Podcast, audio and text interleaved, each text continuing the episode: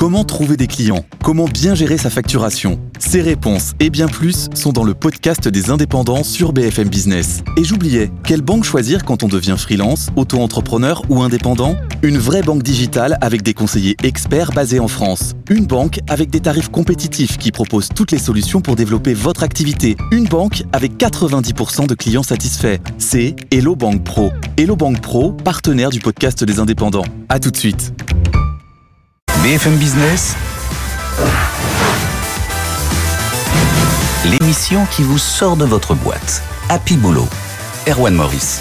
Bonjour à tous, ravi de vous retrouver dans ce nouveau numéro d'Happy Boulot au programme aujourd'hui. Comment faire pour recruter des talents qui resteront? C'est la question qu'on posera à la DRH de la semaine, Marianne Yalfani, chez Rakuten. Dans notre focus, on s'intéressera à la fin des horaires de bureau.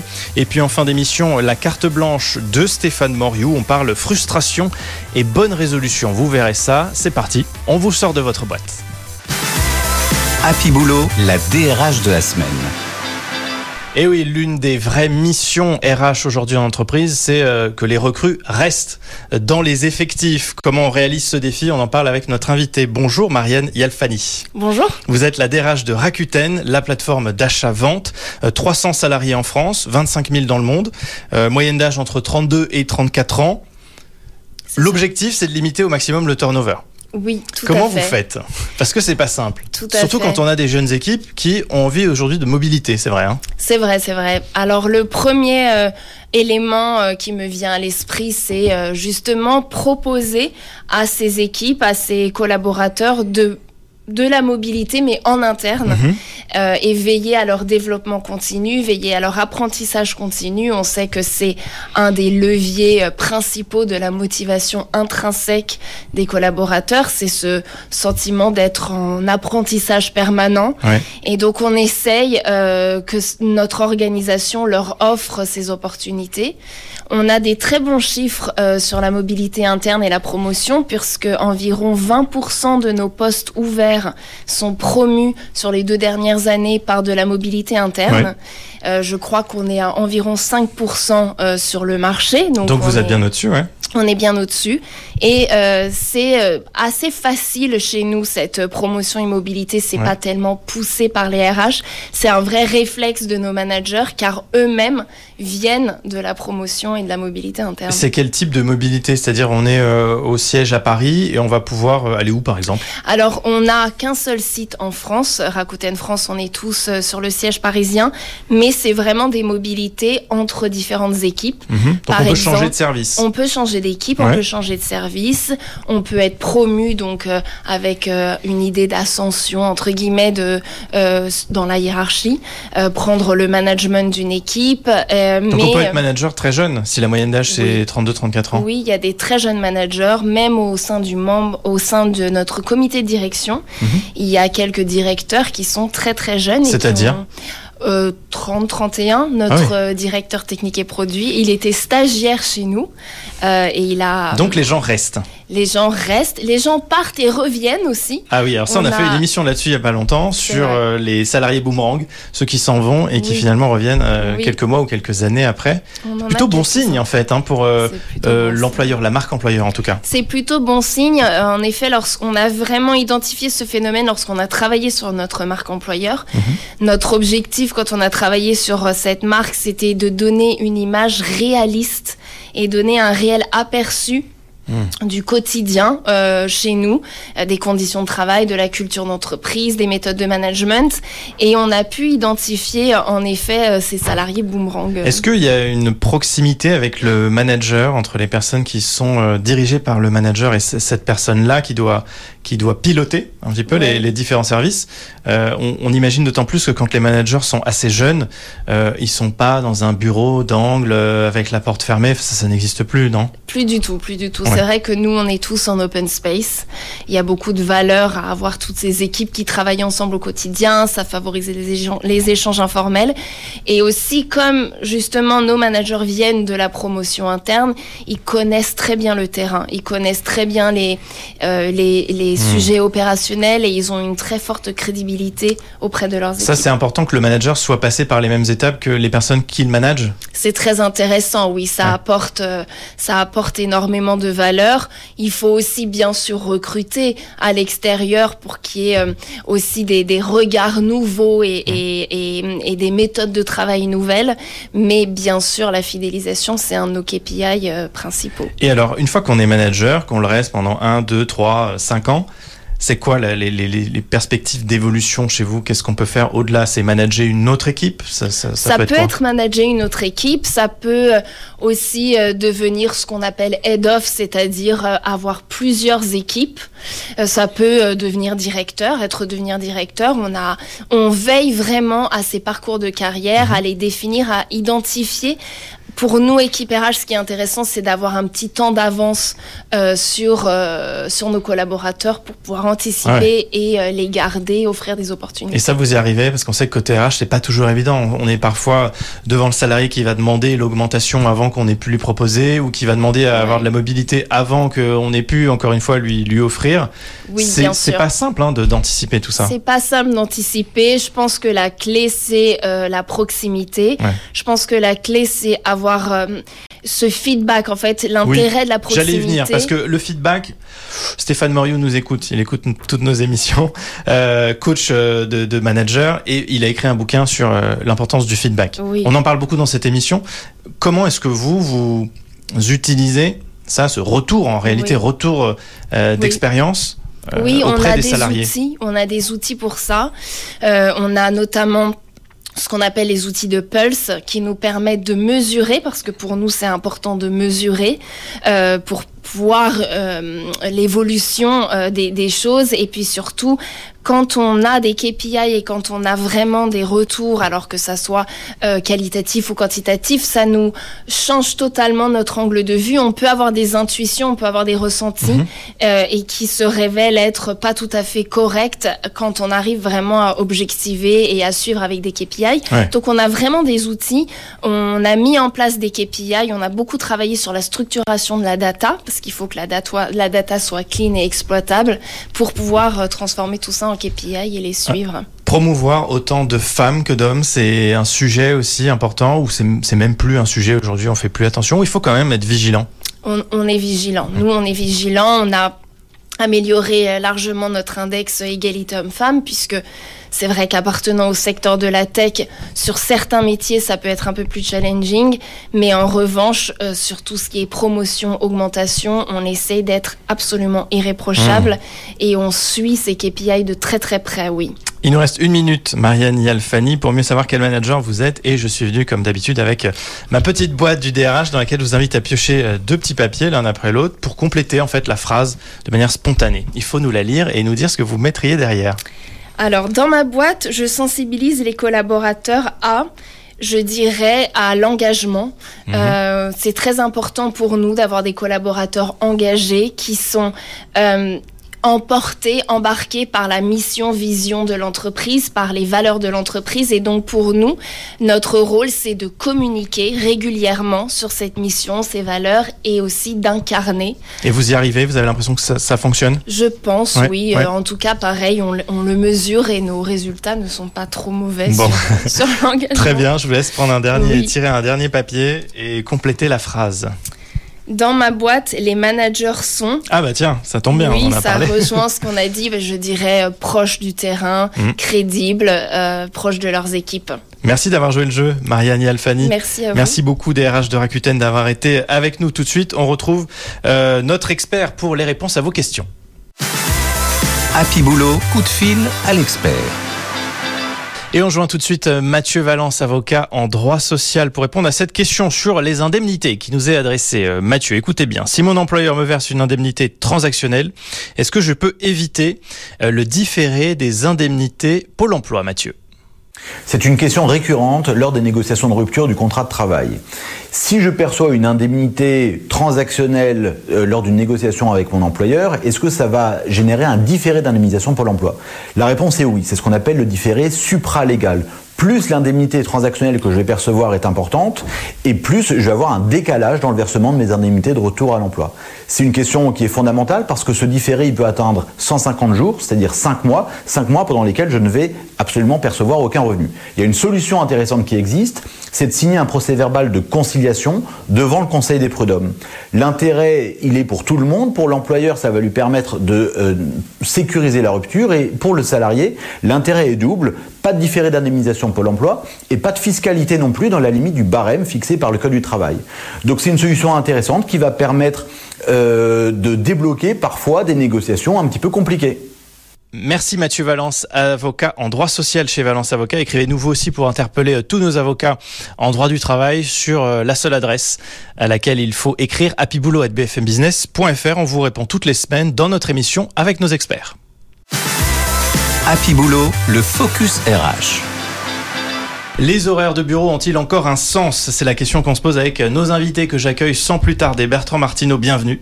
Bonjour. Économiste à l'Institut Montaigne, vous êtes à l'origine d'une étude qui montre notamment que les heures de bureau ne sont plus euh, tout à fait la norme. On va y revenir en détail. Et à vos côtés, Stéphanie Robin, bonjour. Bonjour. Vous êtes la DRH du groupe Elsia, éditeur de logiciels pour les professionnels de la menuiserie. Euh, vous êtes à côté de Lyon, un pionnier hein, des horaires à la carte, euh, puisque vous offrez la possibilité à vos salariés de définir eux-mêmes leur plage de travail. Est-ce que ça marche?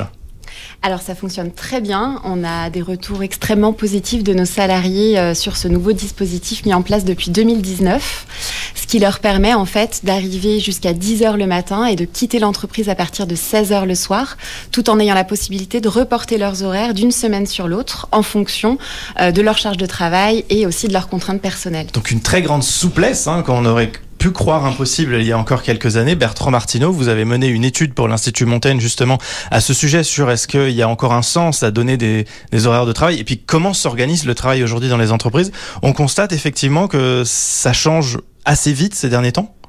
Alors déjà, il y a une très grande appétence des salariés, quels que soient les secteurs, quel que soit leur âge, pour une plus grande flexibilité des horaires. C'est-à-dire en fait une individualisation des horaires, mais beaucoup plus importante que ce qui se passe jusqu'à maintenant. Donc la, la notion d'horaire collectif tend à non pas à disparaître, mais à être euh, combattue en quelque sorte par beaucoup de, de salariés. Alors cela étant, il faut pas se mentir, il y a beaucoup beaucoup d'organisations du travail qui sont contraintes par le modèle économique qui fait que euh, bah, la caissière de supermarché elle a des horaires, Oui. l'enseignant il a des Ça horaires. va vraiment dépendre du type d'entreprise. Bah oui, on commence pas sa classe euh, quand, quand on veut. euh, on va pas dans un, je sais pas, dans un dans un bloc opératoire à l'heure où on veut. Enfin, c'est c'est pas comme ça que ça. Donc c'est quoi? C'est plutôt l'industrie? Alors, il y a beaucoup de flexibilité dans l'industrie, dans le secteur tertiaire, dans, dans toutes les, les professions intellectuelles, en fait. Et en particulier, évidemment, pour les quand même 33% des, des salariés à peu près qui télétravaillent régulièrement, c'est-à-dire au moins un jour par semaine. Euh, Cela, on peut dire que le- pour beaucoup d'entre eux, la notion d'air de bureau a déjà, euh, a déjà pas disparu. Ça a déjà plus et- trop de sens, quoi. Voilà, bah, il y a une, il y a une zone grise entre le travail et le non-travail. Il y a aussi quelque chose de, de- de très important, euh, qui n'est pas forcément souhaité d'ailleurs par les salariés, mais c'est une évidence qui caractérise l'évolution du, du travail. Euh, c'est la- le, le travail après 20 heures et le travail le week-end. C'est-à-dire que la, la séparation est de plus en plus euh, euh, faible en fait entre le travail et le non-travail. On y Mhm. reviendra peut-être. On voit qu'effectivement on arrive vers plus d'horaires décalés, euh, moins traditionnels qu'avant avec cette euh, l'arrivée de cette souplesse dans l'organisation du travail. Oui, absolument. À la fois, nous, euh, en tant qu'RH, on est aussi vigilants au droit à la déconnexion euh, Mhm. de nos salariés. Euh, mais malgré tout, cette autonomie, cette flexibilité, ça leur permet vraiment de gérer en, de façon très flexible leur, leur agenda et quelque part, ça leur apporte aussi beaucoup de confort. Mais l'enjeu quand même pour votre équipe RH Stéphanie Robin chez le groupe Elsia, c'est de garder une entreprise tout à fait organisée où on continue à produire de la même manière, où on continue à faire de la croissance aussi, où tout le monde, ok, euh, a euh, ce bien-être au travail, mais où les rouages continuent de bien fonctionner. Évidemment, c'était euh, la principale crainte de mes dirigeants quand Oui. on a poussé ce changement-là, à savoir la productivité de nos équipes. Mais aujourd'hui, on se rend compte que ça n'impacte ni leur professionnalisme, ni leur productivité. Puis j'ai envie de vous dire, ça, c'est aussi une question de management derrière. C'est-à-dire que la confiance euh, sur laquelle est basé ce dispositif n'exclut pas le courage managérial d'aller euh, dire les choses quand il y a des dérives. Euh, Bertrand Martineau, le fait qu'on voit dans cet exemple, mais d'autres encore, que ça peut fonctionner, c'est matière à encourager à aller plus loin dans, dans ces démarches-là? Ah bah certainement, c'est-à-dire que toutes les organisations euh, qui, euh, qui ont la capacité économique d'aller dans cette direction sont bien inspirées de le faire parce que les salariés votent avec leurs pieds en fait. Mmh. Hein, et donc euh, les entreprises qui ne font pas attention suffisamment à justement à cette individualisation du, du temps de travail euh, risquent d'avoir des turnovers extrêmement élevés. C'est ce qu'on constate hein, d'une entreprise à une autre dans un même secteur économique. Il y a des entreprises qui se euh, comportent plus ou moins plus ou moins bien de ce, de ce point de vue-là et l'efficacité économique est effectivement au rendez-vous. Mais encore ouais. une fois, j'insiste, ce n'est pas possible dans toutes les et organisations, ouais.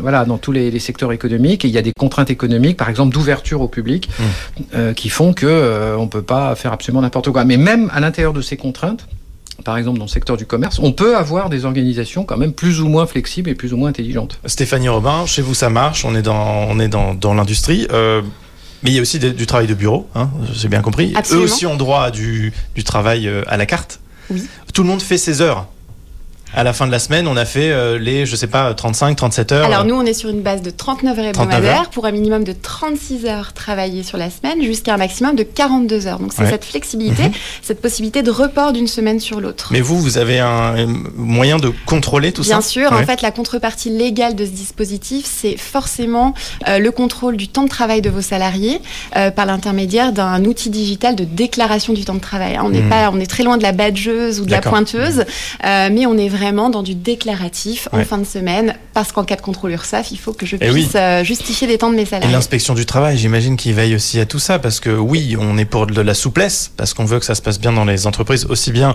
euh, côté direction que euh, les salariés.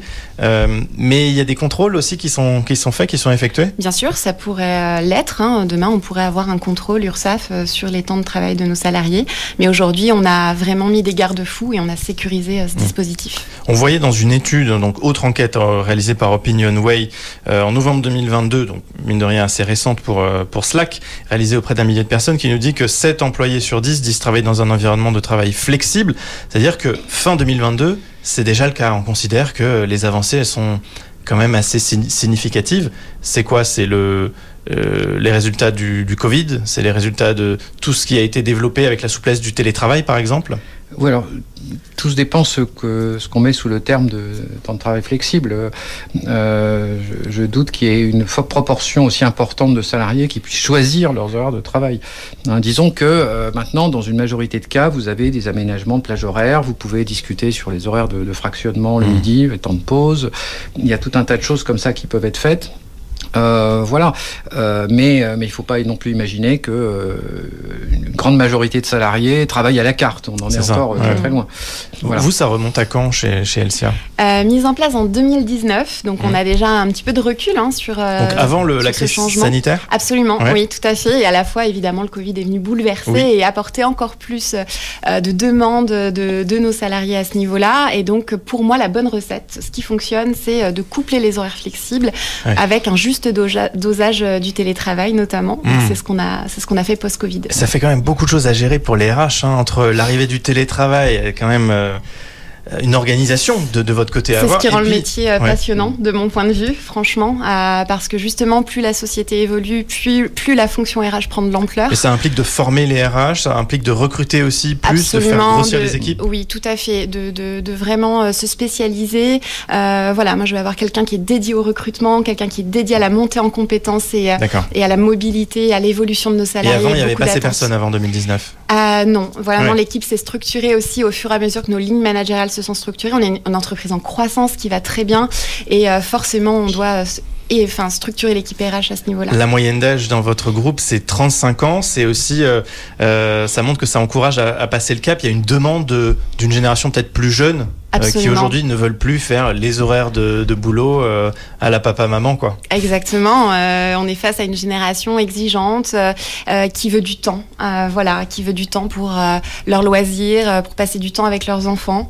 Mmh. Donc ça, on, doit, on, on, se doit de le respecter aussi et de s'adapter. Bertrand Martineau, c'est un argument d'attractivité, de recrutement aujourd'hui pour retenir les talents. Il faut proposer une certaine dose de flexibilité, même si on a bien compris que dans certaines entreprises, c'était pas possible. Bah, il y a toujours des possibilités de flexibilité quand même, euh, mais elles sont plus ou moins importantes. Bon, maintenant, le télétravail est, est un argument euh, souvent assez décisif pour le, pour Ouais. le recrutement, donc ça maintenant c'est rentré dans les mœurs, hein, il n'y a pas de sujet. Mais effectivement, de plus en plus, euh, les, les salariés sont en attente d'organisation du travail plus flexible. Et alors au passage, euh, ça implique un mode de management euh, un peu différent, enfin même très différent, et beaucoup de, de, de responsabilités pèsent sur les épaules des, des managers de proximité en fait. Parce ça. que quand les horaires sont fixes, quand l'organisation du travail est rigide, finalement, c'est pas très difficile de manager. Il Mhm. suffit de, de contrôler, de surveiller euh, et éventuellement de, de sanctionner, euh, cas échéant. Bon.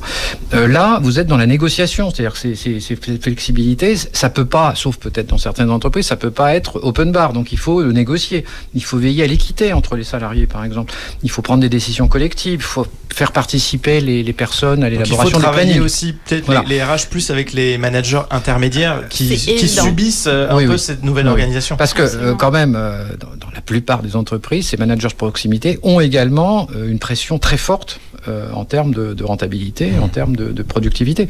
Donc parfois, ils peuvent être mis en injonction paradoxale, c'est-à-dire euh, à la fois euh, bah, de, donner le plus possible satisfaction à, à leur équipe, et en même temps, bah, ils sont sous la contrainte de chiffres, ils font du reporting aussi, et, ça peut être parfois très compliqué. Bon, un phénomène qu'on continuera bien sûr à suivre dans cette émission aussi. Merci beaucoup d'avoir parlé de tout ça avec nous, Bertrand Martineau, économiste à l'Institut Montaigne, et Stéphanie Robin qui nous venait de Lyon, DRH du groupe Elsia. Merci d'avoir été avec nous, c'est l'heure de la carte blanche. Happy Boulot, carte blanche.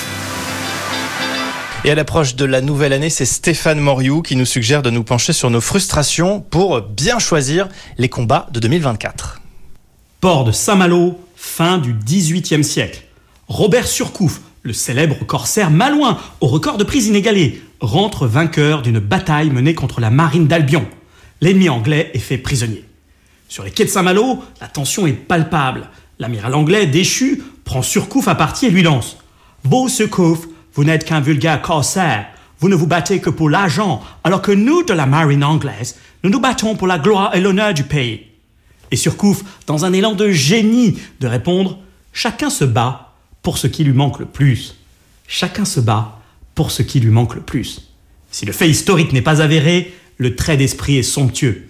Nos frustrations sont des moteurs puissants. Chacun de nous possède des aspirations, des talents, des potentiels inexprimés.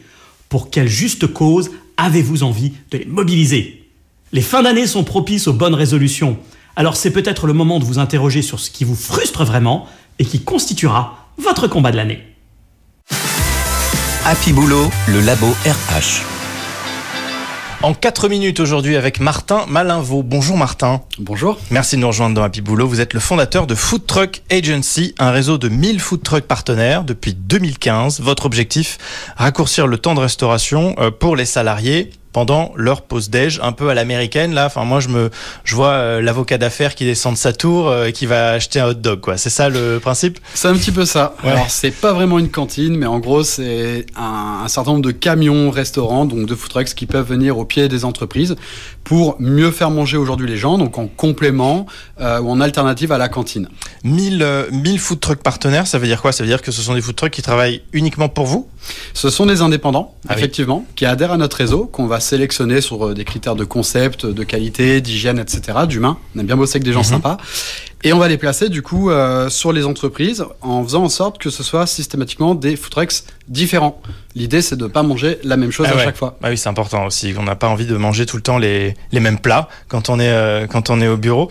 Euh, L'intérêt pour le pour le l'indépendant euh, qui a son food truck, c'est c'est quoi? C'est de bénéficier de votre euh, votre réseau, de votre maillage euh, et votre lien avec les un certain nombre de- d'entreprises partenaires déjà? Exactement. C'est-à-dire que ce sont les entreprises aujourd'hui qui sont euh, clientes chez nous. Euh, nous, on va leur apporter un certain volume d'affaires euh, qui va leur permettre de, de vivre correctement parce qu'on a un minimum de 40 couverts pour que ces indépendants soient rentables. et, euh, et donc voilà. Donc ça s'adresse à qui C'est euh, côté entreprise, c'est plutôt des, des, des TPE PME ou vous êtes aussi euh, en collaboration avec des grands groupes C'est plutôt que des grands groupes, que Ah des oui. entreprises de plus de 200 personnes, parce qu'il y a un palier euh, statistique à respecter pour que ce soit rentable pour eux.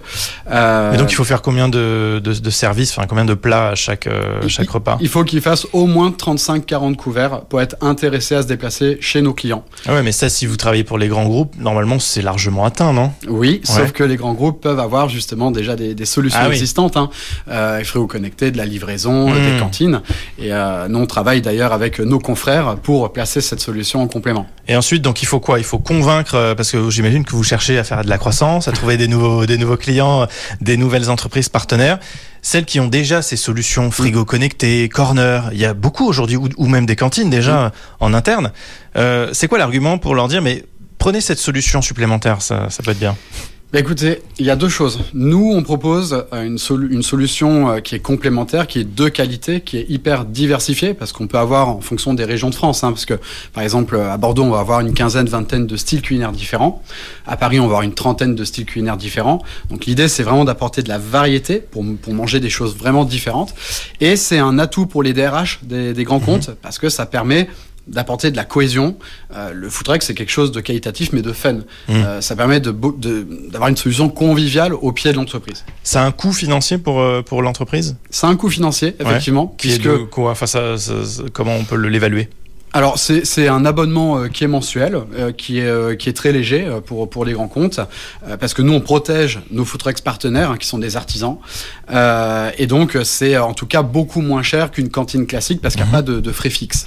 On peut utiliser les tickets resto quand on, Bien sûr. quand on passe chez vous? Bien Ouais. sûr, ça fait partie de, de nos critères de décision pour nos clients, c'est-à-dire que on recrute euh, nos food trucks partenaires et on va s'adapter par rapport aux moyens de paiement des collaborateurs. Ça, c'est hyper important. Oh, ouais. Titre restaurant Eden Red, Swile. Déjeuner, etc. Ça marche avec tout.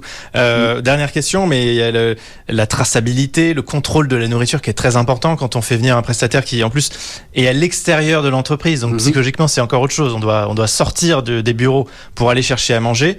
Euh, vous garantissez euh, que voilà les aliments sont de qualité? C'est ça. Alors nous, on favorise les food trucks qui fonctionnent en circuit court, qui poussent le bio, qui respectent euh, la réglementation de, de l'hygiène hein, française.